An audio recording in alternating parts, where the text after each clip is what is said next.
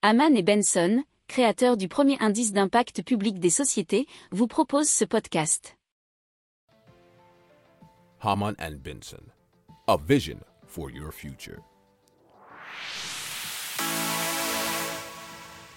Le journal des stratèges. Allez, on part euh, au Portugal tout de suite avec une interdiction légale qui est faite aux employeurs de contacter leurs salariés en dehors du travail, bien évidemment. Alors, dans les faits, euh, c'est un article de CNews. Toutes les entreprises de plus de 10 salariés n'auront plus le droit de prendre contact avec leurs employés les week-ends et jours fériés au risque de s'exposer à des amendes. Ça, c'était euh, apparemment dans le Daily Mail. D'autres mesures ont suivi, comme le droit donné aux parents d'enfants de plus de 8 ans de travailler à domicile sans avoir à en discuter avec leur patron au préalable.